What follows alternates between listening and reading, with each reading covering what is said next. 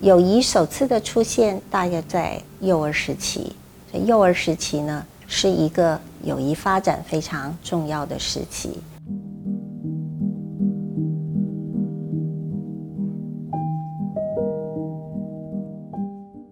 我们会看到幼儿逐渐有选择玩伴的偏好，大约在十八个月大的时候，到三岁左右的时候，有大约百分之二十左右的幼儿会固定和一个玩伴一起玩耍。到四岁左右的时候，有一半左右的儿童会有百分之三十左右的时间会固定和一个玩伴一起玩耍。那到了四岁和五岁的时候呢，我们也看到儿童的。啊，这个友谊的关系呢，有进一步的发展，那就是他们会选择彼此互相喜欢的玩伴，成为他们的朋友。然后，友谊的发展在跨越整个儿童期，逐渐会形成一种非常互相信任，而且啊非常交流非常密切的一一种啊友谊的关系。通常会有最好的朋友，而且呢，这些最好的朋友呢。可能是儿童时期非常影响重大的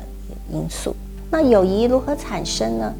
大多数的儿童会在啊选择朋友的时候，会选择跟他很像的。譬如说，男生可能比较选择男生，女生可能选择女生，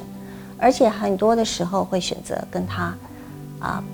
背景比较相似的，譬如说住在附近，或者是同一个学校。或者是同一个种族，或者是同一个宗教背景，那么这些呢，都可能会是我们选择友谊的时候非常重要的一些因素。那我们也晓得啊，不同的文化是有一些影响的。那也就是说，在啊不同的文化当中，可能对某些。儿童或是幼儿互动的形式是比较明显可见。比如说，在印度，我们常常看到一大群的小朋友一起玩；那我们在欧美的国家，相对的看到比较少的小朋友，一两位或者两三位会在一起玩耍。那么在啊我们啊台湾的社会当中，我们也会看见，我们对于啊在旁边孤零零的小朋友，我们会去邀请他。那么这些呢，都是有文化上面的特殊啊的一些啊表现。回想童年时候的友谊，有时候会发现，童年时候的朋友或是玩伴，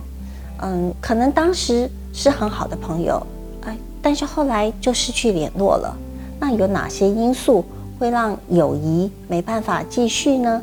我们也发现几个主要的因素。第一个因素呢是。友谊可能一开始的时候有一阵子非常的密切热络，但是一阵子之后，这位朋友的互动就相对的没有办法持续，这也是可能友谊变淡的一个原因。那有些时候呢，是因为发生一些事情，譬如说本来是非常要好的朋友，甚至是最好的朋友，但是呢，好朋友之间的秘密不小心说出去了，所以呢。因为没办法保密，而使得友谊就没办法继续。那么还有一些时候呢，是因为起了冲突，譬如说朋友跟朋友之间意见不相同，甚至于有非常相反的立场的时候，这时候呢，就会让友谊呢可能比较有一些隔阂。那么还有很多的时候，是因为外在的环境的因素的变化，譬如说我们在小学时候的朋友，可能到国中时期。我们没有办法再继续，是因为我们换了学校，我们在不同的学校。那么还有一些时候呢，随着我们的成长，我们对我们所喜欢的事物，或者是所从事的活动，也渐渐的有些分流，或者是不一样的情况。那这些因素呢，都会让我们的友谊会改变，变得比较疏远，或者是甚至无法继续。